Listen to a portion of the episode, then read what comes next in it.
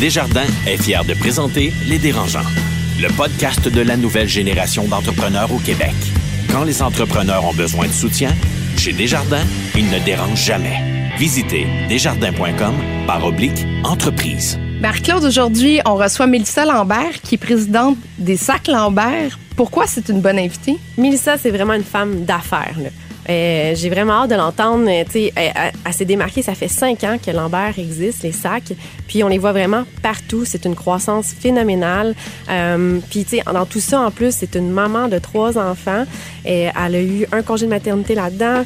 Sais, son histoire, je pense qu'elle va être riche. Puis euh, non, je pense que ça va être bien excitant comme, euh, comme rencontre. Est-ce que tu es cliente des Sacs Lambert? Pas encore, mais très bientôt. Pourquoi? Ah, tu vas voir tantôt dans mon PPP. OK. Bougez pas, j'ai hâte d'entendre ça. Ils font le tour du monde. Signent de gros contrats. Écœurent pas mal de monde. Et nous racontent tout ça. Voici les dérangeants. Bonjour, ici Catherine Beauchamp. Bienvenue à cet épisode du Balado des Dérangeants, coproduit avec le 96.9 C'est quoi? Et le 98.5 FM présenté par Desjardins Entreprises et qui présente nos dérangeants du milieu des affaires, que ce soit Marie-Philippe Simard, David Côté, Étienne Crevier, Noah Redler. Et comme à chaque épisode, ben, je retiens à mes côtés trois de nos sept dérangeants, nos jeunes entrepreneurs. Aujourd'hui, en studio avec moi, j'ai Alex Mency, entrepreneur en série. Bonjour Alex. Salut Catherine. Carlo Coccaro, fondateur et PDG de Mathémo Monde et aidersonenfant.com. Bonjour Carlo. Catherine, c'est un honneur.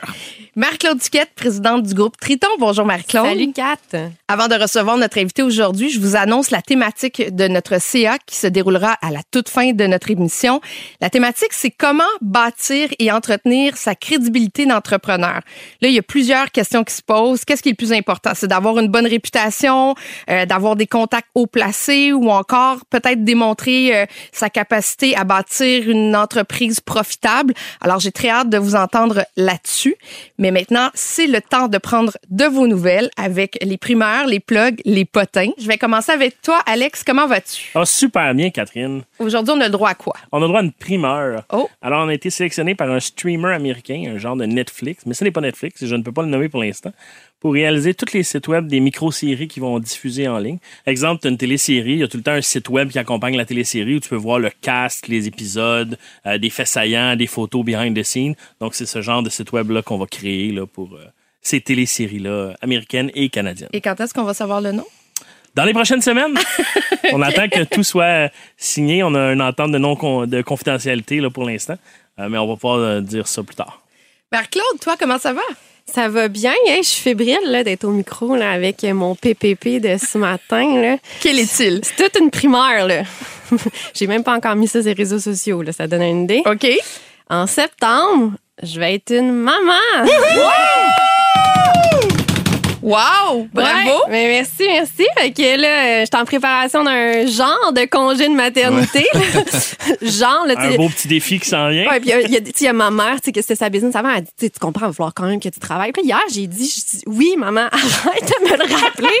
je le sais. Ta mère va te prendre sa retraite à un moment donné. Mais elle a vraiment pris, mais elle pense qu'elle a encore un rôle, tu sais, comme de, de De genre mentor. euh, mentor éloigné, de comme, mais tu sais, est comme, mais moi, je vais être là, là, pour le bébé. Je suis comme, parfait. Eh Ouais, ben, c'est ça. Ta mère, elle dit pas, je vais être là pour l'entreprise. Elle dit Non, pour non, non. t'aider. euh, Ah, non, ouais, non. Elle est là pour l'enfant. elle capote raide, là. Attends de Tu l'avoir sais. dans son rôle de grand-mère. Ah, regarde, elle m'envoie tellement de vidéos à tous les jours sur Messenger, là, comme, Mais- une grosse gestion. Mais Marc-Claude, ça va être vraiment un vrai défi que, pour que tu puisses partir en paix puis de pouvoir jouer ton rôle de mère et de laisser l'entreprise un certain temps? Est-ce que est-ce que Ben, c'est prêt?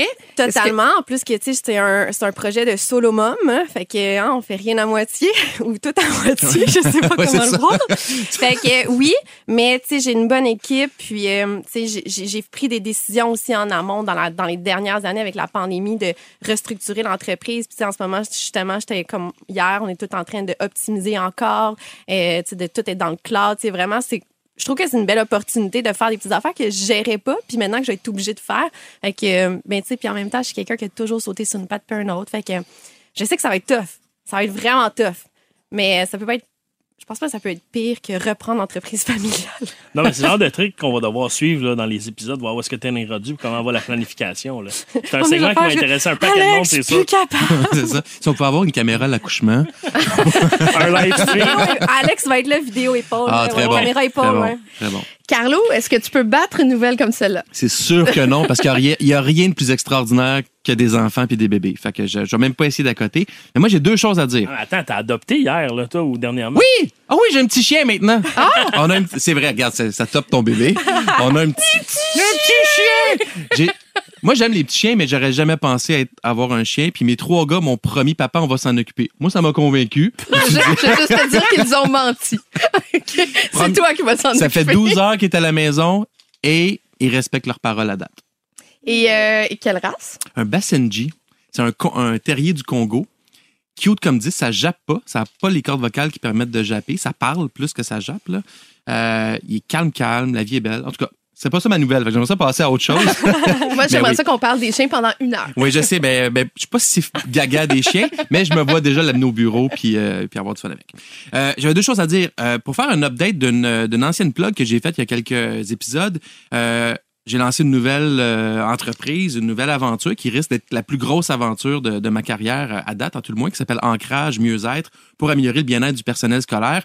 Court update, il y a un premier centre de service scolaire qui abonne tout son personnel, un giga gros client. Et je veux le nommer aujourd'hui pour dire que le centre de service scolaire des patriotes, des leaders au Québec pour prendre soin du personnel scolaire, puis essayer de régler les enjeux euh, qui touchent euh, la profession enseignante et tous les, euh, autres enjeux du personnel scolaire. Premier point que je voulais mentionner. Deuxième, Aujourd'hui, on parle de, de réputation, de réseau de crédibilité. Ben, ça fait déjà 5-6 ans que je suis membre du Club Richelieu Montréal. Club Richelieu Montréal, c'est un mélange de club euh, d'affaires, club social, Social, ouais. euh, et club philanthropique. C'est très social en région. En région, c'est des, souvent des clubs de gars. Ben, il y avait comme les Lions, le Club Oui. Rotary, des... Ben, moi, je connaissais pas vraiment le Club Richelieu avant de faire partie de celui de Montréal. Puis c'est souvent des clubs de joueurs de cartes qui saoulent le soir, puis juste des gars.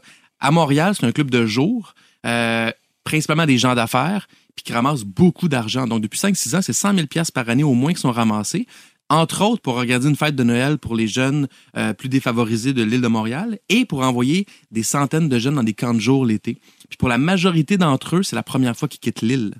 Donc, Wow. Wow. je suis. Puis moi, j'ai souvent dit, je fais pas de 5 à 7, j'ai trois enfants et un chien maintenant, donc euh, ma, vie sociale est très, euh, ma vie sociale professionnelle est très limitée, mais les dérangeants et tout ce que j'ai acquis en termes de, contact pour par les dérangeants, c'est mon réseau professionnel et le Club Richelieu Montréal. Euh, puis c'est un volet social qui est le fun, donc c'est des gens bien, il y a une cause, puis on s'entraide, une vraie entraide d'affaires et non juste la vente de. Souvent dans les chambres de commerce, c'est des comptables, puis des avocats, puis des vendeurs d'assurance qui veulent te vendre des trucs. Mais là, c'est de l'entraide. Il y a un avocat qui, qui peut dire euh, Ça m'est arrivé, Carlos, tu as besoin d'aide, appelle-moi, on est des amis maintenant. Moi, j'ai le concept d'amis très restreint, là. Mais c'était sincère, c'est-à-dire c'est pas qu'on va passer des Noël siennes que ensemble. son concept est très large. Oui, c'est ça, ça dépend. de- C'est différent des tiennes. c'est intéressant parce que euh, pour les gens qui nous écoutent présentement, c'est peut-être une autre façon de réseauter Tellement. À laquelle on ne pense pas, je pense. C'est puis pas tous les clubs qui conviennent à tout le monde. Moi, c'est un club qui me convient parce que c'est un club qui est pas euh, en mode on fait de la business. La business c'est que secondaire, c'est social, philanthropique avant. Puis en tout cas, moi c'est je voulais juste le partager parce que ça me prend du temps. Moi, j'étais à Laval, ça me prend quatre heures, une heure aller, une heure retour, puis le dîner deux heures, puis c'est une fois par mois. Mais je suis fier de ce club-là, puis je suis membre du CA, bientôt probablement président du club. Puis il y a quelque chose de cool. Ben, c'est super intéressant. Carlo, il te manque quelque chose. Quoi donc? Le nom du chien, on veut savoir. Oh! Ah, ça, c'est bon. Euh, L'éleveuse l'a appelé Chaton. C'est vraiment cute, là, parce qu'il n'est pas très gros. Puis je- il reconnaît déjà son nom parce qu'il a déjà 16 semaines. Donc, probablement qu'il va rester euh, Chaton. Ah, tu vois, moi, j'appelle mon chien Minou souvent. Pour vrai? Ouais, je trouve ça drôle. Vous êtes weird. Excellent. On s'arrête un instant. Au retour en entrevue, Mélissa Lambert, PDG de Sac Lambert. Le podcast de la nouvelle génération d'entrepreneurs au Québec. Les dérangeants. Aujourd'hui, on reçoit la femme d'affaires qui se cache derrière les sacs Lambert, Mélissa Lambert, femme déterminée, fonceuse, qui a décidé de se lancer en affaires durant son deuxième congé de maternité. Le premier sac Lambert est né d'un besoin qu'elle souhaitait combler pour faciliter son rôle de maman. Et maintenant, on peut dire que ce sont pas mal toutes les Québécoises qui sont comblées. Mélissa Lambert, bienvenue au Dérangeant. Bonjour.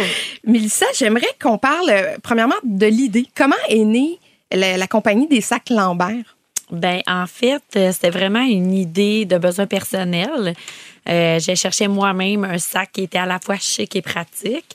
Et j'étais aussi enceinte de mon deuxième enfant, alors je traînais comme vraiment plein de choses. J'avais tout le temps les mains pleines, mon sac à laptop, ma boîte à lunch, ma sacoche. Puis je me disais, ça n'a pas de bon sens qu'on se promène comme ça, les femmes. Il doit y avoir bien des sacs qui existent sur le marché avec des compartiments pratiques qu'on peut tout mettre dans le même sac. Et je trouvais rien. Donc, c'est là que j'ai eu l'idée. Pourquoi moi, je crée pas ma propre collection de mes sacs de rêve?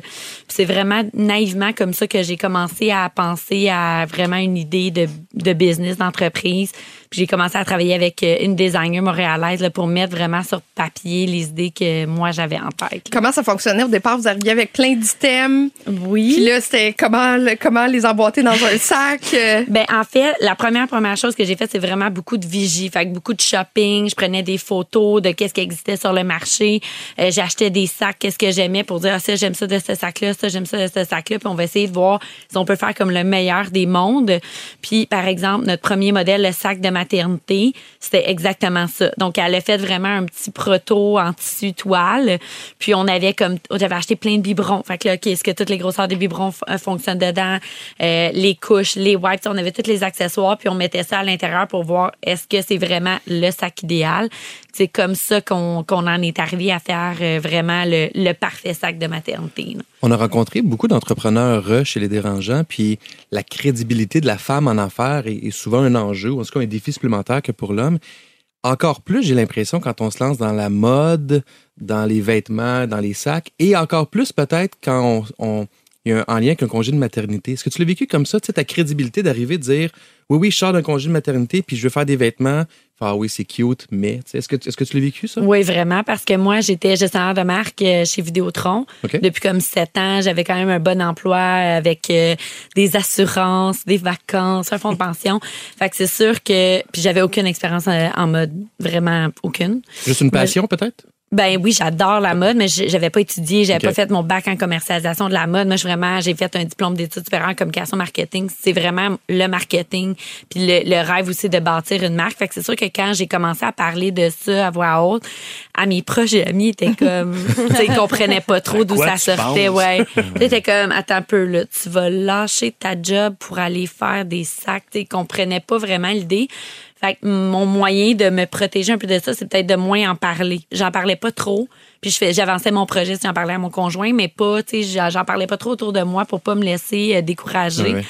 Mais oui, c'est quelque chose que j'ai vécu beaucoup. Puis même, tu sais, un petit running gag, au début, c'était comme, j'avais quand même, parce que j'avais commandé comme 2000 sacs.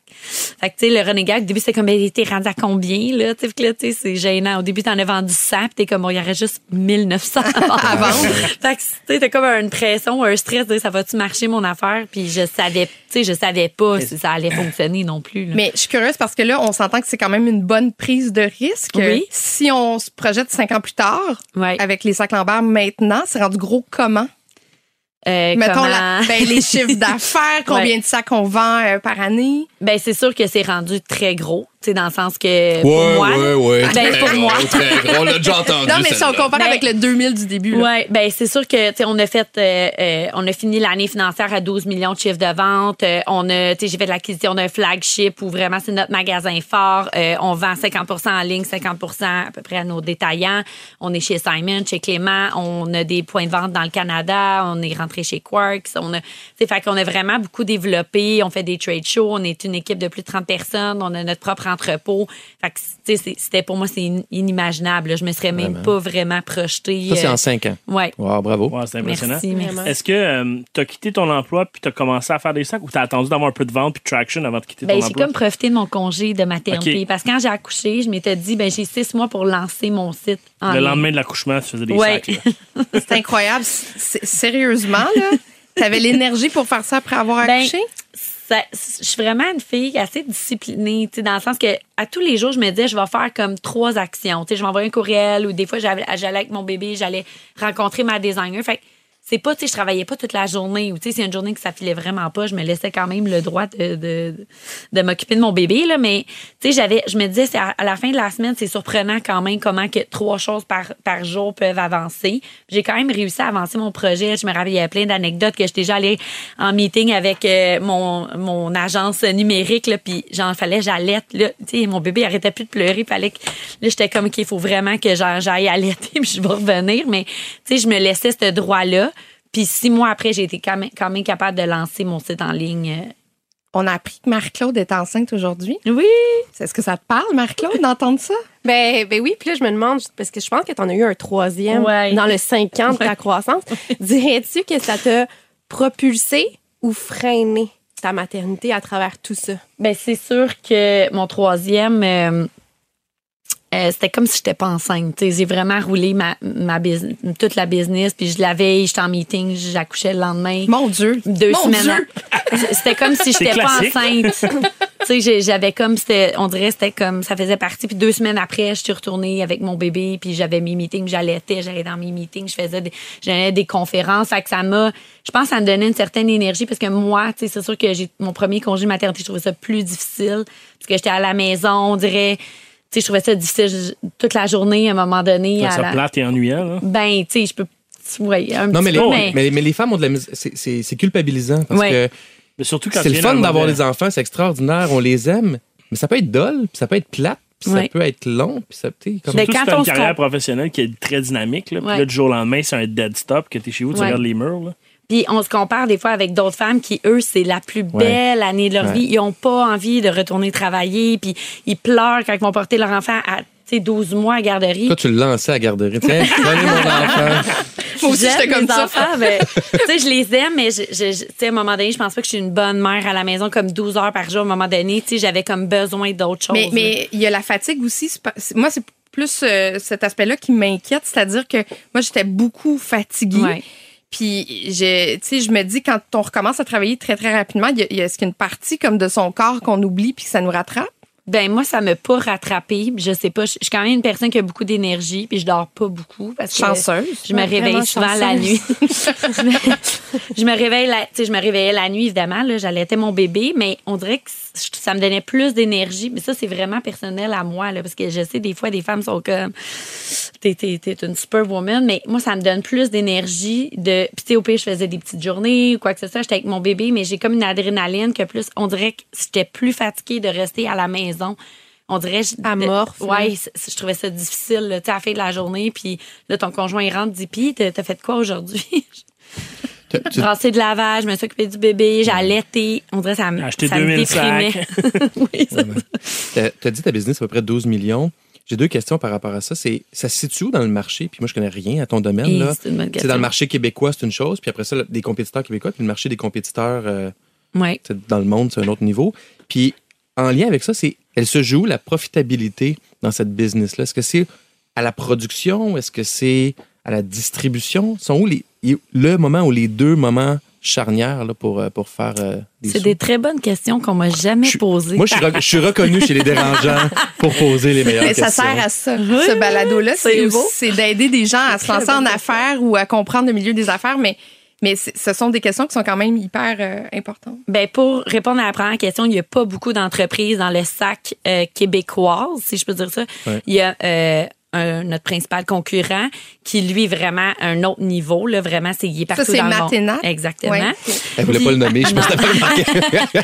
Donc, vol eux sont mort vraiment sac. très, très, très, très importants. Je pense qu'on est vraiment allé, euh, allé chercher une, une importante part de marché de ce joueur-là au Québec. Fait qu'on les a dérangés, mais ils sont dans d'autres marchés. Donc, j'imagine qu'ils performent bien dans d'autres marchés encore. Avant d'aller à l'autre question, moi, je veux savoir, c'est quoi votre point différenciateur Ouais. avec la compétition qui fait que votre sac est plus Ouais. intéressant que le leur? Bon, on en a beaucoup.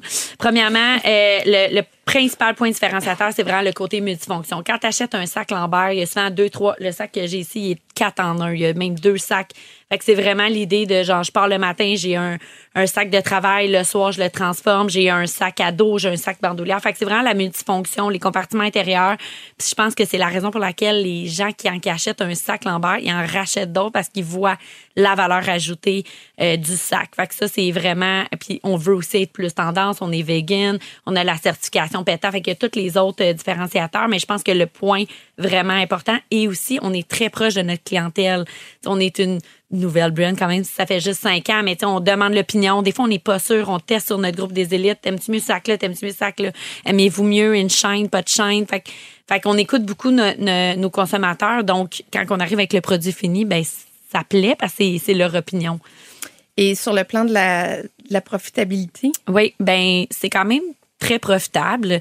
Euh, moi, la chose que je protège le plus, c'est justement au niveau de nos marges, parce quand on arrive euh, au niveau des détaillants, c'est là que la game se hein. joue. Ah hein. Puis moi, j'ai toujours été assez stricte, donc je ne veux pas grandir à tout prix. Puis je, je peux pas concevoir qu'un autre magasin ferait plus de profit que moi sur mon, propre produit. Fait que pour moi, ça fait pas de sens. Euh, tu sais, même au niveau des termes de paiement, c'est souvent, tu souvent les gens ils rient un peu quand j'arrive, mais je suis comme moi, je suis pas une banque, c'est pas mon modèle d'affaires, je ne peux pas prêter de l'argent à un Simon ou, tu sais, bon, fait que c'est, c'est genre, c'est vraiment essayer de. de Est-ce que tu réussis à les faire plier? Ben souvent quand ils viennent te voir, euh, c'est que la demande est là. la demande est là, donc t'as plus. Fait que des fois, j'essaie d'attendre ou oui, tu sais, il y en a, ou si je décide que je fais une concession, c'est vraiment parce qu'il y a une vraie valeur ajoutée, puis que je me dis, il va avoir de la notoriété, je sais que ça va se retrouver, puis qu'on va réussir à, accélérer la croissance. Mais il faut vraiment faire attention. Parce que quand mm. on grandit, des fois, on veut grandir trop vite, puis il y a des choses qui peuvent nous rattraper, puis il y a des, beaucoup de magasins qui ferment en ce moment dans le retail, dans le Canada, tout ça. Fait que c'est sûr que ça peut vraiment affecter euh, un plus petit joueur comme nous. Là. Fait que, mais oui, euh, si on gère bien l'entreprise, on peut quand même avoir une belle profitabilité. Marc-Claude, tu avais une question? Oui, l'autre fois, j'étais dans un souper de, de, filles, puis on parlait de liste de shower. puis le sac Lambert, là, le, c'est le fameux sac, est revenu dans la discussion. je trouvais ça intéressant. C'était comme, ben là, c'était le, le must to have, c'est le sac Lambert. Et après cinq ans de, de croissance, euh, cinq ans, ben, tu sais, on connaît les produits, ils sont sur le marché. C'est quoi le prochain défi? Est-ce qu'il va y avoir un défi de, de pérennité au niveau de trop renouveler des modèles? Avoir, c'est, c'est, comment tu vois ça, ton next step? Ben en fait, on essaie de développer plus de catégories de produits. Donc là, justement, la maternité, on est très fort. On a encore notre sac fort. Puis je me rends compte que c'est même difficile de, de déclasser. On a lancé un nouveau euh, cette semaine. On va voir comment ça va aller. Mais ça qu'on veut développer davantage la catégorie maternité, avoir euh, d'autres accessoires. Mais comme le voyage, ça, c'est une nouvelle catégorie qu'on a attaquée. Euh, on a lancé en septembre notre première valise carry-on. Là, on savait pas. C'est vraiment un risque qu'on prend. Puis on voit comment la, la clientèle répond, on a sold out. Fait que là, on s'est dit, bon, il y a vraiment un beau potentiel, on s'est fait demander. Là, on continue, on va lancer une grosse valise à l'automne que personne ne sait. Puis que Qui se transforme en boîte à lunch aussi. Pour Et moi, tu me parles, là, tout ça me parle, à part le sac de maternité. Mais... mais je trouve ça bien parce que tu viens peut-être d'avoir une nouvelle cliente qui est devant toi. Mais tu sais, moi, je voyage beaucoup, puis j'ai j'aime entendre. Tu vends bien tes produits, en fait, c'est une, qualité. Je pense que tu possèdes bien ton, euh, ton produit puis tu le vends bien. Alex? Deux questions. Je comprends que ton approche, c'est c'est un privilège de vendre les produits Lambert dans ta boutique. Euh, c'est pas tout le monde qui peut les vendre. Exact. Est-ce que ça t'est arrivé de, de, de, retirer tes produits d'un détaillant qui respectait pas ou quoi que ça? Puis comment ça se passe? Pas très bien. ça se passe pas très bien, mais pour moi, c'est trop important. C'est une relation d'affaires. Il faut que ce soit gagnant-gagnant. Il faut que tout le monde respecte. Par exemple, si un détaillant décide de mettre à rabais sans notre autorisation euh, nos, sacs, ben tous les autres détaillants sont aussi pénalisés. Puis le téléphone sonne sans arrêt. Fait que moi, faut, il faut qu'on se respecte. Ça fait partie de la base de la relation humaine. Fait que quand il n'y a pas de respect, moi, je suis assez euh, tranchante, puis je vais aller chercher mes produits s'il faut, puis on, met fin à la relation. OK. Je suis curieuse de savoir, parce que tu disais que tu avais ta, boutique phare et tu vends dans des points de vente aussi. Sur le plan de la rentabilité et sur le contrôle de, de, l'environnement marketing du produit, comment tu vois ces deux environnements-là cohabiter? Est-ce que c'est plus euh, rentable pour toi d'avoir tes produits dans une boutique qui est la tienne ou ailleurs? Sûr que la boutique, il y a beaucoup de gens qui pensent, je faisais des renégags avant, les gens ils pensaient ah bonne journée, tu t'en vas travailler à ta boutique. Tout le monde me parle toujours de la boutique, mais les gens ils pensent que c'est là qu'on qu'on vend la plupart de nos sacs. C'est vraiment, ça représente 5% de notre chiffre d'affaires, la boutique. Mais ça fait jaser. Ça donne un rendez-vous pour les clientes qui veulent vraiment découvrir toute la collection parce que c'est le seul point de vente où on peut tout trouver. C'est ça un peu l'enjeu, c'est qu'à un moment donné, les gens disent, ben, je peux le voir où ce sac-là? Ben, je sais pas, appelle tel, tel point de vente proche de chez toi, vois la sélection. Fait c'est vraiment un rendez-vous pour moi. C'est un magasin fort où on vit une autre expérience où les conseillères savent tout sur tous les modèles. Mais tu sais, au niveau de la rentabilité, j'ai pas fait ça pour euh, au niveau rentabilité. Là. Vraiment pas. C'est vraiment au niveau de l'expérience de la marque. Je le vois comme une vitrine, comme quasiment une dépense marketing. Oui, puis c'est là que tu peux vraiment écouter tes clients, Ouais, clientes. Parce vraiment. que quand ils vont acheter chez Simons ou ailleurs, tu n'as pas, pas. l'écho aussi direct on n'a pas le boutique, feedback. Puis Ouais. on- ça nous sert aussi d'événements comme là, on a fait notre premier défilé de mode. Fait que, tu sais, on se sert de la boutique pour donner un rendez-vous aux influenceurs, médias, clientes VIP. On fait le défilé, on présente la collection, on fait du contenu. Tu sais, c'est vraiment, ça, il faut s'en servir, en fait, là, parce que c'est un gros investissement. Fait que c'est c'est à ça que ça nous sert.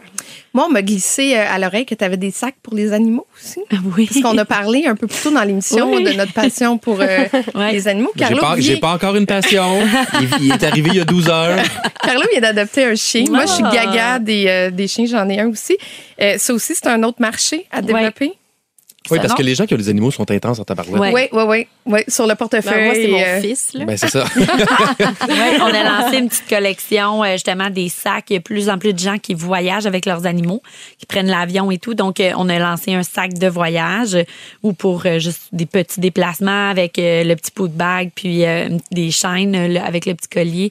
Donc, c'est comme une autre petite collection. C'est sûr qu'il faut continuer à toujours se réinventer, innover, voir c'est quoi les tendances dans le marché puis essayer de saisir ces opportunités-là pour continuer à se différencier. là.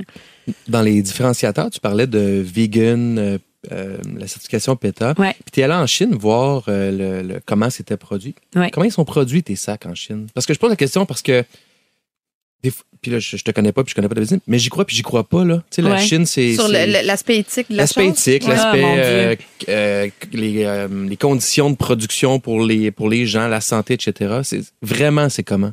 C'est c'est c'est pas du tout ce qu'on croit. Tu sais vraiment, moi je vous dirais les, les vraies histoires, c'est genre au Bangladesh. là. D'ailleurs, la Chine est vraiment délaissée parce que premièrement, euh, la Chine c'est très cher, très très cher. Ah oui? euh, oui, euh, contrairement à ce que les gens pensent. Euh, moi, le, une des premières manufactures avec qui je travaille depuis les tout débuts, c'est vraiment très euh, eux, ils ont une école, fait qu'ils enseignent à d'autres manufactures. Euh, c'est, comme je disais, c'est, un peu niaiseux, mais il y a l'air climatisé. C'est vraiment, il y a un petit café trendy où les employés peuvent aller. Les, les employés, comment, ils font des longues journées, mais ils font la sieste après le, le repas. C'est vraiment bizarre, là. Ils ferment toutes les, les lumières puis les gens, ils dorment sur leur bureau. Ça, c'est pas juste pour quand tu es allé visiter. Là. Ben non, tu sais, je- veux dire, j'ai aussi une équipe de production qui va, tu sais, comme ma directrice de production est allée très, très, très souvent en Chine, euh, aller visiter des manufactures, plusieurs manufactures. Puis c'est vraiment plus dans leur culture à eux. Euh, tu sais, ils font des longues heures de travail, mais ils prennent le temps de faire la sieste. Euh, c'est c'est vraiment, je sais pas comment l'expliquer, mais ils sont très avancés sur nous. Euh, tu sais, au niveau des technologies, tu peux pas payer avec une carte de crédit là-bas. Tu payes avec ton téléphone. Tu sais, ils sont vraiment plus avancés que nous. WeChat. Oui, Ouais, mais, ils sont exactement. plus, ouais, mais ils sont plus dans le contrôle aussi en Chine que Ouais, dans le. c'est ouais. ça. Mais quand ça on parle aussi. des conditions de travail, tu sais, moi, j'ai, j'ai pas jamais vu une manufacture où, tu sais, il y a- j'ai pas visité, j'ai pas été exposée à ça. Je dis pas qu'il y en a pas, mais des manufactures où c'est des pauvres conditions, là, avec des enfants, tout ça, j'ai Ouais. pas vu ça. Moi, je pense vraiment que c'est peut-être avant, c'était comme ça, puis là, c'est dans d'autres marchés, là, tu sais, des usines euh, vraiment moins bien développées dans d'autres marchés. Et tu dis que ça coûte cher. C'est quoi l'écart avec produire au Québec ou produire peut-être en, en Occident? Ben, produire au Québec, ça se peut pas. Tu sais, moi, quand j'ai commencé, je voulais vraiment trouver, je me rappelle avec ma designer, quand j'étais allée rencontrer, il y avait un atelier sur Chabanel. La directrice était très bête, puis je comprenais pas pourquoi. Puis quand elle a vu mon sac, elle a dit, là, je sais pas où tu t'en vas avec ton affaire, mais dis-nous, c'est- c'est à la, quand c'est à la main, nous, c'est fait avec de la machinerie.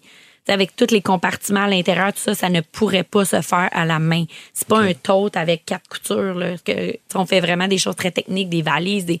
Fait que ça, ça se peut pas.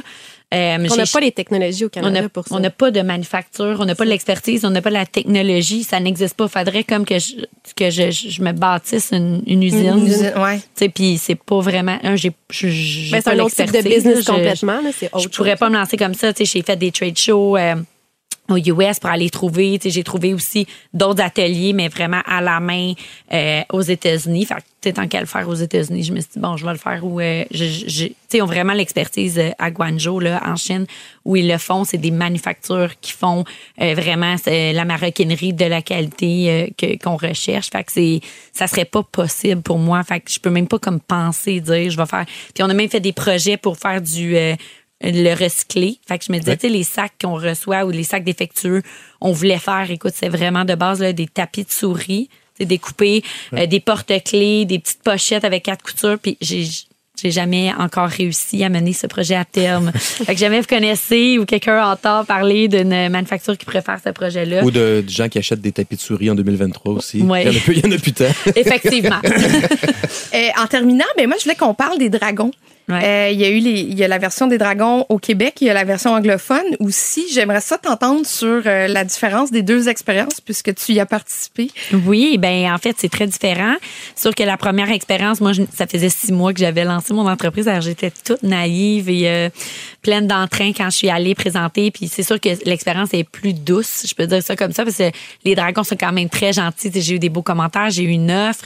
Fait que c'est ça a super bien été. Mais quand je suis arrivée euh, pour aller à l'autre qui est plus canadienne, c'est vraiment plus sérieux. Le processus d'entrevue est plus sérieux. Euh, il faut vraiment que tu passes à, travers plusieurs plusieurs étapes et il faut que t'aies- tu démontes ton pitch. C'est quoi que tu vas ajouter? Nous, on a décidé d'amener notre fashion truck euh, dans le studio. Là, c'était assez euh, assez osé là d'amener ça. C'était toute une expérience et toute, une épreuve. Mais il fallait comme faire plus un spectacle. Il faut que tu sois plus solide. euh, sais, vraiment au niveau des chiffres aussi, ils sont encore plus difficiles. Vraiment que tu connaisses bien. Puis euh, je dirais que c'est l'expérience la plus euh, euh, d'adrénaline, la plus stimulante, mais la plus challengeante que j'ai eue de toute ma vie. Laquelle des deux t'a le mieux servi? Euh, ben, je dirais peut-être la deuxième parce que, tu sais, je- pensais. Anglophone? Ouais. OK. Je, tu sais, je parle pas euh, 100% anglais, là. Tu sais, je me débrouille très bien, mais tu sais, d'aller pitcher en anglais devant cinq dragons, euh, tu sais, de cette envergure-là que je savais qu'elle allait me bombarder en anglais, que je voulais pas me tromper non plus dans, Oui. dans mes réponses si j'avais pas bien compris toute seule. euh, c'était vraiment impressionnant. Comme juste le studio, c'était c'était très impressionnant comme expérience. Par curiosité, euh, une Québécoise francophone à Dragon's Den, est-ce que c'est cute, bien vu, moins bien vu? Est-ce que tu sentais comme une forme de réticence? Des fois, la langue crée ça, juste le fait de... Ouais. on- Ben, c'était un peu ma crainte. Quand je suis allée, je me suis dit, ah, je- ils vont me ramasser, là. Tu sais, mon anglais, si je comprends pas bien, si je m'en farge. J'avais cette impression-là, justement. Heureusement, pour moi, ça s'est hyper bien passé. Tu sais, ils ont eu des super bons commentaires. Je pense qu'ils m'ont trouvé peut-être euh, courageuse, d'aller là toute seule, puis ils voyaient que, tu sais, puis de répondre, puis, tu sais, je me faisais bombarder, je restais solide, je répondais. Fait que je pense que ça, moi, ça a super bien été, mais je, je sais pas si c'est le cas de tout le monde. Que J'ai déjà vu d'autres pitchs, justement, de gens du Québec qui y vont, puis tu peux, euh, tu peux avoir des commentaires un peu plus difficiles à entendre. là. Et est-ce que ça vaut la peine de faire les dragons? Parce que des fois, quand on regarde comme ça avec un petit bras de distance, tu sais, on a l'impression que c'est plus un show publicitaire qu'un vrai show de commerce. Je répondrais en partie oui. Mais moi, je trouve que ça vaut la peine comme entrepreneur et j'encouragerais n'importe quel entrepreneur à le faire parce que c'est une visibilité télé gratuite. Vraiment, c'est la raison principale. Ben, c'est oui. Oui. Moi, je le ferais à la base pour ça. Ou si tu as une validation, tu te fais poser, tu te fais challenger et donner des commentaires euh, qui valent cher. Là. Je veux dire, c'est des dragons. Là. Quand ils disent, ah, tu devrais faire ça, tu devrais telle affaire. C'est... Moi, j'ai quand même écouté tous les conseils et tous les gens ce qu'ils m'ont dit.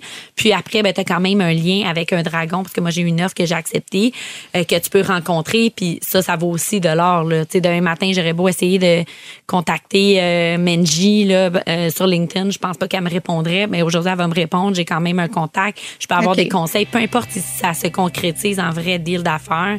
Moi, je pense que c'est une expérience euh, inouïe. Là, Ben, que- de mentorat, en fait. Oui, exactement. Ben, merci beaucoup, euh, Mélissa Ça Lambert. fait plaisir. Vraiment, je suis charmée. Tant mieux. Merci. Merci. L'incubateur, une présentation du quartier général de l'audace du Cégep de Saint-Jérôme. Nos meilleurs conseils aux entrepreneurs de la relève. Aujourd'hui à l'incubateur, on offre notre expertise aux fondateurs et fondatrices d'une start-up accompagnée par le quartier général de l'audace du Cégep de Saint-Jérôme. Et à mes côtés pour trouver des solutions à une problématique, Étienne Crevier. Salut Étienne. Salut Carlo. Alors Étienne, aujourd'hui, on va retrouver Alex Lavoie qui est fondateur d'une entreprise qui s'appelle Aller. Salut Alex, dis-moi qu'est-ce que c'est Aller? Aller dans le fond, c'est une compagnie vraiment faite euh, sur la personnalisation de vêtements, où qu'on faisait à base de peinture avec des artistes sur des souliers pour euh, des fois c'était mettre les logos ou juste euh, différentes couleurs. Puis euh, ça, ça a vraiment été instauré comme ça. Avec, euh, je marchais avec plusieurs artistes qui travaillaient pour moi ou que j'allais chercher des contrats. Ça a commencé comme ça à aller. Puis euh, s'ensuit euh, d'autres personnalisations et réseaux de contacts qui ont grossi un peu. Très cool. Puis tu nous écrivais qu'en grandissant, un de tes défis, c'est de mobiliser les jeunes sur tes réseaux sociaux, c'est ça? Ouais. Mais j'ai j'ai eu euh, vraiment euh, parce que je dirais que dans ce monde-là, c'est beaucoup euh, quelque chose qui est attirant mais qui est pas nécessairement toujours abordable. Donc c'était de voir un peu la réalité de qui qui aime ça mais qui qui est prêt à acheter ça, qui est deux choses différentes. Puis ça a été euh, ça le petit défi au début que j'ai vu, je dirais. Mais ton modèle, ce qu'on appelle, c'est ce qu'on appelle un modèle à deux niveaux, un two-sided en anglais. C'est un peu comme le modèle eBay. C'est-à-dire que tu dois convaincre des gens d'acheter via toi, puis tu dois convaincre des artistes de travailler avec toi. Fait que comment, où est-ce que tu commences? Parce que les artistes vont pas travailler assez pour toi si tu pas assez de volume. Puis si tu pas assez de volume, ben tu réussiras pas à vendre à assez de monde. Est-ce que je comprends bien la... Ouais, ouais, ouais, exact. Moi, ce que j'observe, Alex, euh, chez les jeunes en général, puis tu sais, entre autres chez mes, mes garçons, là, j'ai, j'ai, j'ai trois garçons, dont un qui est au secondaire, euh, il y a quelque chose chez les jeunes qui veulent être uniques, tu sais, qui veulent être différents des autres, mais en étant comme les autres, tu sais, en étant comme la gang. Puis ton produit semble être dans ce moule-là, tu sais, une forme d'unicité, tu sais, comme chaque chaque item, si je comprends bien, est pas mal différent du précédent. Donc, il y a quelque chose de très très cool pour les jeunes. Puis en même temps, euh, trouver une façon de se coller avec... euh, puis peut-être c'est là où les influenceurs pourraient venir en... Tu sais, si t'es capable de recruter deux, trois personnes connues parmi ton bassin de clients potentiels, eux vont vouloir être comme lui, puis en même temps avoir un, un- un- du matériel, euh, des vêtements uniques. Puis je pense pas que le prix soit un enjeu parce que les jeunes sont prêts à dépenser 2, 3, 400 pièces pour des, euh, des paires de, de- d'espadrilles euh, Jordan, euh, puis ils ont pas plus d'argent. Je pense que si le produit est assez unique puis assez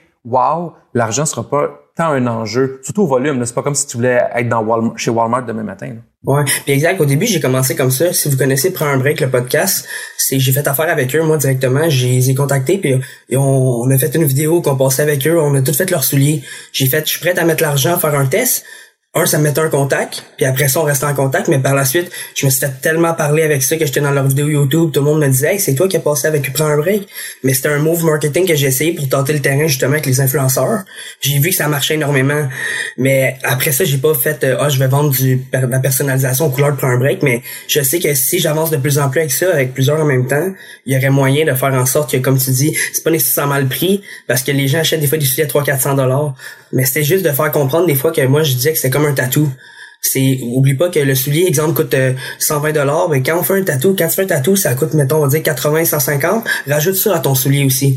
Parce que c'est du temps que l'artiste passe, c'était de avoir un prix que moi, l'intermédiaire, j'aille une cote assez normale pour continuer à faire ça aussi.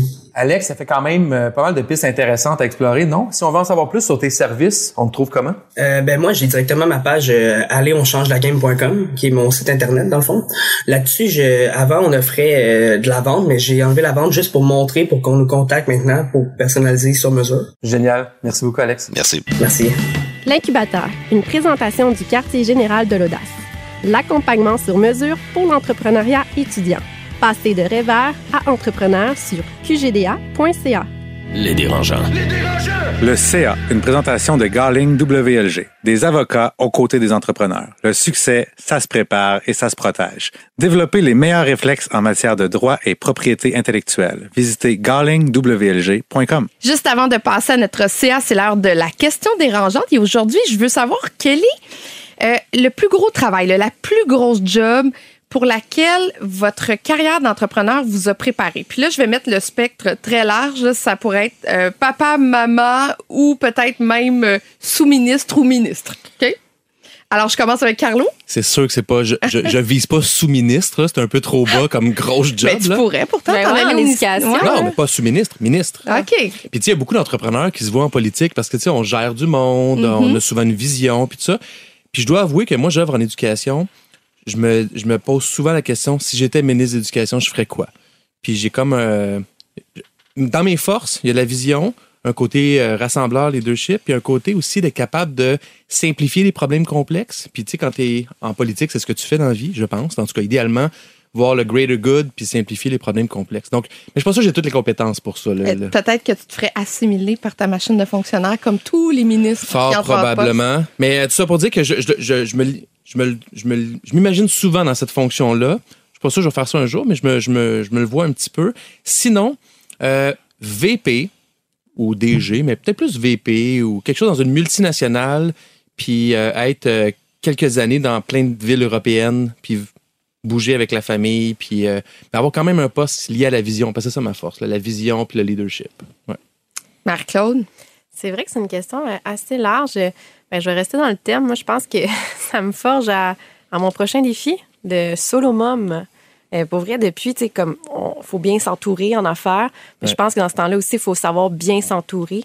Euh, on dit que ça prend un village pour élever un enfant. Puis, c'est vraiment comme ça que je le vois. Tu sais, on dirait que depuis, il y a plein de choses qui s'arriment. Mais euh, j'ai l'impression que c'est un peu comme quand tu pars une business. Là. Ta maternité similaire. est devenue une entreprise? Quasiment. Puis des fois, je suis quasiment en train de me dire comment je préfère l'argent là-dessus. Non, mais mais c'est vrai ce que tu dis, là, qu'il faut être bien entouré. Puis je pense que les deux vases vont communiquer oui, d'un oui, bout oui. à l'autre. Si t'es bien entouré au travail, puis à la maison, en tout cas, tu vas être capable de faire Ben, les je pense deux. que c'est ça, c'est comme une, euh, une synergie. Puis on l'a vu dans les invités qu'on a, les, les- les femmes en affaires, plus elles s'assument et sont fières d'être des mères en affaires, plus c'est simple. Mais plus on a l'impression qu'on est jugé, plus on a l'impression qu'il faut s'adapter aux autres, plus ça doit être difficile. Fait que assume ton rôle de mère, puis promène ton enfant partout, puis ça va être Merci correct. pour le conseil. Alex? Moi, je me verrais négociateur de prise d'otage. Ah, wow! Quel job fascinant et intéressant. Pourquoi? Oui, mais c'est vrai. Tu es face à des gens qui sont en crise ou qui ont des problèmes. Il faut que tu restes calme. La situation change tout le temps. Il faut que tu prennes des décisions sur le fly. C'est ça qu'on fait à tous les jours. Fait que je pense que je pense que je serais bon là-dedans. Puis Ok. Je négocie avec mes deux filles. euh, tous les comme matins. deux terroristes, tes filles?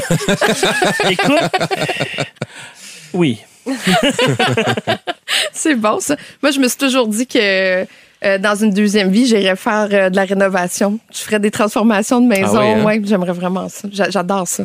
Je te verrais plombière. Non, non, non, Non? non. Moi, j'aime, j'aime diriger des gens, Ah orchestrer, choisir. euh, non, non, ça, euh, ouais, c'est quelque chose qui m'intéresse euh, beaucoup. Bref, merci à vous trois. C'est maintenant le temps de passer à notre CA. Et aujourd'hui, la thématique, ben, c'est comment bâtir et entretenir sa crédibilité d'entrepreneur. Il y a plusieurs aspects qu'on veut aborder, entre autres la réputation. Est-ce que ça prend des, en fait, est-ce que la crédibilité vient des contacts qui sont peut-être haut placés? Est-ce que ça vient euh, du fait d'être profitable euh, comme entrepreneur? J'ai envie de vous entendre. Qui se lance en premier? Ben, je vais commencer la- la- avec le bloc crédibilité. Ouais. Puis quand, quand je pensais à tout ça, je me suis dit, mais c'est quoi la crédibilité? Puis elle est où, la crédibilité? Moi, je la divise simplement en deux. Je, je suis bon pour simplifier des problèmes complexes. Il y a la, la, euh, crédibilité à l'interne. Tu sais, parce qu'au Au sein de tes employés. Oui, dans l'équipe. Ouais. Euh, à la limite, l'interne, on peut in- inclure les fournisseurs, on peut inclure euh, certains clients, mais ça, c'est une chose. Tu sais, comment, comment tes gens te perçoivent? Parce que si tu n'as pas de crédibilité à l'interne, moi, je pense que tu n'as pas beaucoup d'entreprises. Tu n'as pas une vraie entreprise. Tu as une entreprise fragile, tu vas perdre ton monde, euh, ils ne seront, pas- seront pas à la guerre avec toi quand ça va mal aller, etc. Donc, la crédibilité à l'interne, c'est une chose. Puis une chose qui, euh, que moi, je trouve que je, je l'ai bien. Je l'ai bien parce que je connais mes défauts. Je l'ai bien parce que euh, je les assume, je les partage. Puis je pense que j'ai tellement de crédibilité à l'interne que mon équipe n'hésite pas à me contredire, n'hésite pas à me challenger, n'hésite pas à me dire Carlo, là, ça marche pas cette affaire-là. Il me semble qu'on va dans la mauvaise direction parce qu'ils ont mes valeurs sont claires puis je les vis vraiment mes valeurs beau temps mauvais temps. Mais c'est savent à quoi s'en tenir. C'est quoi?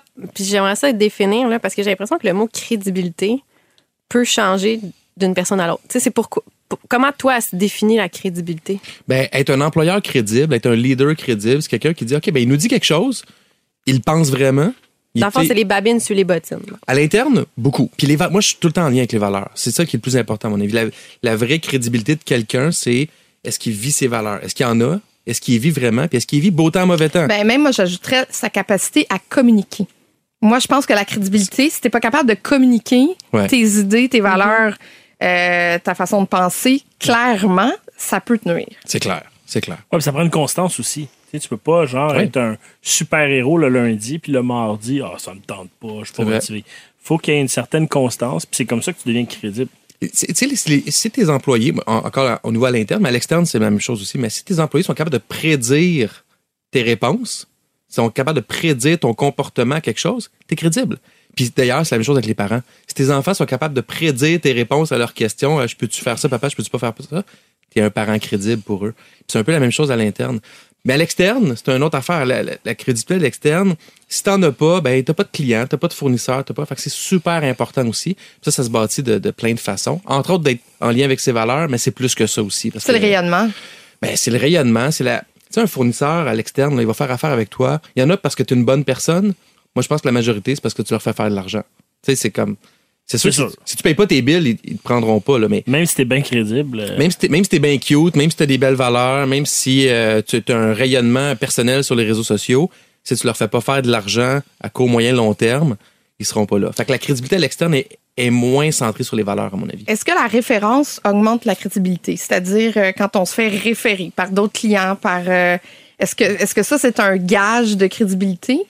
C'est un gage plus de confiance que de crédibilité. OK, c'est pas la même chose? Non, je pense que les gens ont confiance que tu vas faire un bon travail, puis ils savent que s'ils te réfèrent, les gens vont pas dire Hey, le gars que tu m'as référé, là, la job qu'il a faite, c'était vraiment de la merde. Ça, ça arrivera pas. Mais je pense que la crédibilité vient avec le fait que les gens qui te connaissent pas vont choisir entre toi versus un autre fournisseur. Quand tu fais une soumission, puis il y a deux, trois soumissions, ah, lui, il a de l'air à connaître son affaire, à savoir où ce qui s'en va, je vais le prendre lui. Ça, c'est de la crédibilité, selon moi. Moi, le bloc, le bloc référence, comment je le vois, c'est, euh, mettons que tu fais un deal avec quelqu'un, puis à zéro, euh, tu tu lui as jamais parlé, puis à 10, il signe le contrat. Moi, je pense que la référence t'amène à 5 tout de suite. Puis il y a plein de façons de l'avoir. Ça peut être un ami qui parle de toi, ou ça peut être, euh, on, le vit actuellement dans, dans, mes projets, on, reach out à des, on communique avec des gens qui nous connaissent pas du tout, des DG de centres de services scolaires, par exemple. Ils nous connaissent pas. Mais notre pitch est bon, notre produit est comme tellement en demande, puis le besoin est là. Et eux nous réfèrent à leur monde l'interne en disant, hey, va explorer ça, ça a l'air intéressant. Le monde à l'interne nous donne une entrevue, une rencontre la semaine d'après. Mais ça, c'est on est à 5 tout de suite juste à cause d'une référence.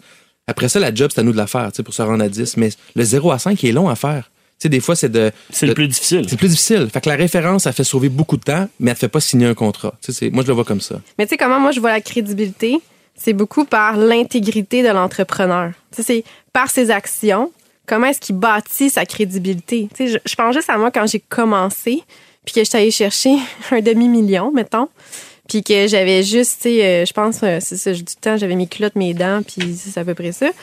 Comment est-ce que ça se bâtit. Il y a eu un cheminement, puis ça s'est bâti, ça, puis j'ai l'impression que c'est par une, tu sais, comme bon, tu disais, la constance, les valeurs, puis tout ça. Mais je trouve que c'est tellement facile aussi à perdre une crédibilité. Puis c'est fragile. Parce que pour toi, la crédibilité et la réputation, c'est la même chose? Mais je trouve que ça va un peu ensemble. Tu sais, parce que tu tu, te représentes toi, tu représentes ton entreprise, tu te tu- Comment est-ce que je pourrais expliquer ça? Moi, c'est comme. Moi, je, parce que je suis vraiment loin dans ma tête par rapport à la crédibilité. Mais tu sais, mettons les contacts. Est-ce que d'avoir plus de contacts fait de toi quelqu'un de plus crédible? Est-ce que d'avoir fait des rondes de financement de 20 millions fait de toi quelqu'un de plus crédible? Non. Est-ce que. euh, Oui. Tu penses? Si t'as fait des. Ben oui. T'es t'es plus crédible en affaires. Non, c'est regarde, sûr. il y a des entreprises qui ont levé un paquet d'argent, puis finalement, c'était un feu de paille. Oui, mais pendant qu'ils l'avaient, là, pendant qu'il y avait le 20 millions, là, il y a des gens qui étaient à genoux devant eux parce qu'ils étaient comme, oh my God, il a réussi, il a de l'argent, il est crédible. C'est peut-être pas, peut-être pas une bonne personne, c'est peut-être pas un bon Tu gestionnaire. penses qu'il était crédible ou parce qu'il se disait, il y a une opportunité d'affaires là, puis je veux pas la manquer? Ben, crédible, crédible pour faire des affaires avec. Disons ça comme ça. OK. Fait que c'est ça, moi, tu vois, moi, la crédibilité, je le vois comme une constance. Est-ce que tu es toujours constant? Puis j- moi, je travaille super fort à ça, à juste une constance. Ah, moi, je vois ça totalement différent. C'est drôle, hein, parce que je pense qu'il y a personne qui a la même euh, perception autour Non, de la ça revient au point que ce que Marc-Claude disait, que la crédibilité, c'est différent d'une personne à l'autre. Moi, une crédibilité, c'est que tu arrives, les gens savent que tu vas être capable de livrer la Le marchandise. savoir-faire. T'as ce qu'il faut. Mhm. La réputation, c'est Ah ouais, Alex, il est vraiment bon, mais c'est long, il respecte pas ses géants, ça va prendre du temps. Tu sais, c'est- c'est deux choses totalement différentes pour moi. Mais tu sais, la réputation, là, on pourrait, on pourrait le dire que c'est la qualité de nos produits. Tu sais, quand, quand tu es une entreprise, tu as des produits, ben, tes produits, c'est un, un, vecteur de réputation. Ton service à la clientèle, la qualité des interactions que tu as avec les gens, de toi-même ou de ton service à la clientèle ou de ton entreprise en général, euh, c'est notre présence en ligne. Ça fait partie de la réputation, on le sait. Là, présence en ligne personnelle ou présence en ligne d'entreprise, s'impliquer dans la communauté. C'est là où notre réputation peut prendre, en tout cas, peut gagner de la valeur. Puis, tu sais, moi, je l'ai entendu souvent ça euh, en gestion, puis dans les cours, dans les conférences, c'est impliquez-vous, ça va être bon pour votre carrière. Puis à chaque fois, ça me faisait un peu, euh, ça me fâchait d'entendre ça. T'es pas capable de t'impliquer pour faire du bien au monde, puis pour redonner, sans penser à ta carrière comme premier, première motivation, fais-le pas. Mais tu vois, moi, ça, mais, je pense que mais ça il disait ça parce que ça marche pour la réputation. Oui, mais en même temps, ça se sent. Tu sais, mettons, moi, je me suis hyper impliquée. Puis les gens qui le faisaient pour un gain, on le voit. Ben oui. Puis moi, pour moi, pour moi, vrai. tu vois, c'est la réputation, mais ta crédibilité, moi, je la mets en doute sur autre chose après ça. Fait que je trouve que c'est très intrinsèque. Un va avec l'autre. là. Euh, Je vous lance sur d'autres choses. La pire menace à la crédibilité, ce serait quoi? Moi, je pense que c'est l'échec. Puis on vit dans un, un monde où, euh, tu sais, les, les entrepreneurs entre eux, puis ceux qui parlent aux entrepreneurs, ils valorisent l'échec. Je suis le premier à dire, on grandit dans l'adversité, les défis, c'est important parce que, tu sais, la première fois que tu le vis, c'est tough, la deuxième fois, c'est moins tough, la troisième fois, c'est comme euh, une promenade dans le parc. Mais la réalité, moi, j'y crois pas que l'échec, les gens valorisent ça tant que ça. Individuellement, je crois pour moi, Mais mais tu peux gagner en crédibilité avec un échec. si demain matin, tu as un échec puis tu fais faillite, je te jure que tu gagnes pas en crédibilité. Ça dépend. Si, exemple, tu te plantes sur un projet, puis tu dis, regardez, on s'est planté pour X, X raisons, ça, ça va être changé, ça va être amélioré. Tu peux gagner de la crédibilité comme ça parce que tu es honnête. Oui, des petits échecs. Des Mais- petits échecs. Moi Ouais. aussi, je pense comme Carlo. Mais les gros échecs, là, tu vas. Tu sais, euh, les entrepreneurs, on est cool, on est fin, tout le monde pense qu'on est riche aussi. Fait que il y a quelque chose de. Il y a comme un aura des fois autour des, des entrepre- de l'entrepreneur lambda. Mais la réalité, c'est que l'entrepreneur qui, euh, qui est en échec demain matin, Caroline Néron Ben, nous je- en a parlé. Là. tantôt que je Elle avait parce 1000 que- amis, le lendemain, elle a plus un. Là. Après ça, rebâtir ça, bonne chance. là. Les gens se rappellent tout le temps, ah, c'est la fille qui a fait faillite. Ouais, C'est sûr. C'est pour ça que le ministère du Revenu dit que ça prend 7 ans. Donc, moi, je pense qu'une plus grande menace à ma crédibilité, pas personnelle, pas qui je suis, mais en termes de rayonnement, Ouais. de capacité de faire des affaires, de créer de la confiance en affaires, c'est les gros échecs. Puis c'est c'est chiant parce que tu peux pas être entrepreneur sans gérer du risque. Le risque fait partie de l'aventure, puis il y a des, des trucs qu'on contrôle pas. Demain matin, il y a une guerre avec la Chine. Ça se peut que Sac Lambert ait plus de pro- tu sais, qu'il y ait comme une coupure des chaînes d'approvisionnement puis qu'elle fasse faillite. Je ne souhaite pas, Ouais, puis c'est un exemple. Mais ça va, ça va la suivre longtemps. Puis est-ce qu'elle pouvait vraiment se préparer un peu? Oui, mais pas tant. Puis, mais ça, ça peut nous arriver comme entrepreneur, mais c'est pas vrai que c'est valorisé. C'est pas vrai que c'est vu positivement. Je vous pose une dernière question avant de conclure. Notre invitée d'aujourd'hui, Mélissa Lambert, est-ce que vous la trouvez crédible? Euh, Après l'entrevue qu'on a fait? Aujourd'hui, je la trouve crédible. Il y a cinq ans, j'aurais probablement eu une attitude différente. Pourquoi? Parce qu'elle le dit elle-même, c'est pas une femme qui a un background de mode, c'est pas une femme qui a un background comme bagagiste ou whatever. Fait que c'est comme si demain matin, je m'ouvre une plomberie puis je suis pas plombier. Ça se peut que les gens me croient pas puis ils me prennent pas au sérieux. Cinq ans après, ça fonctionne, je fais des jobs extraordinaires puis j'ai plein de clients, je vais être crédible. Mais au début, ça se peut que tu sois perçu comme le fameux sentiment d'imposteur. là. Ouais. Elle, elle devait l'avoir au max. Là. Mais moi, je- après avoir euh, après l'avoir entendue, je la trouve hyper crédible parce que Ah oui. je trouve qu'elle connaît son produit, elle a trouvé ses points de rentabilité, elle sait où est-ce que ça en va. Dans le fond, c'est comme un résumé de tout ce que vous avez dit. euh. Ben, c'est ça, ça, se bâtit avec le temps. Mais tu sais comment elle l'exprime, je trouve que elle, le- elle le fait rayonner, cette crédibilité-là, par la manière qu'elle le La communique. communication, ouais. ça revient à la communication. Moi, je dirais qu'après une entrevue, elle est, je donne un 10 sur 10 sur crédibilité en affaires. Euh, elle semble, puis tu sais, on, on était là avec elle, elle semble être vraie aussi, ça semble pas fake son discours. Mais avant de te dire qu'elle est crédible, moi, j'ai besoin d'aller luncher avec, puis de jaser de sa vie. Puis ça a l'air de rien, mais c'est difficile de faker le vrai. Tu sais, tu peux mentir, mais qui tu es vraiment, ta, bienveillance ou ta non-bienveillance, ça ressort, ça se cache pas bien. Puis moi, je pourrais te dire, après un, un ou deux lunchs ou un café ou je sais pas quoi, je vais dire, oui, je donne un 10 sur 10 ou un 7, 8 sur 10. En affaires, je ferai des affaires avec elle, mais je suis pas sûr que je ferai garder mes enfants, mettons. Ou mon chien. Moi, c'est drôle, je, je ferais garder mes Ouais. enfants. J'aurais aucun doute. Ben, merci beaucoup à vous trois. C'est déjà la fin de cet épisode des Dérangeants. Merci à notre invité, Mélissa Lambert, qui est PDG des sacs Lambert. Euh, ben, Carlo, Alex, Marie-Claude, merci d'avoir été avec moi aujourd'hui. Merci à toi, Merci, Kat. Catherine. Merci, Kat. C'était Catherine Beauchamp et je vous dis à très bientôt pour un prochain épisode des Dérangeants. Podcast de la nouvelle génération d'entrepreneurs au Québec. Les dérangeants. Les dérangeants!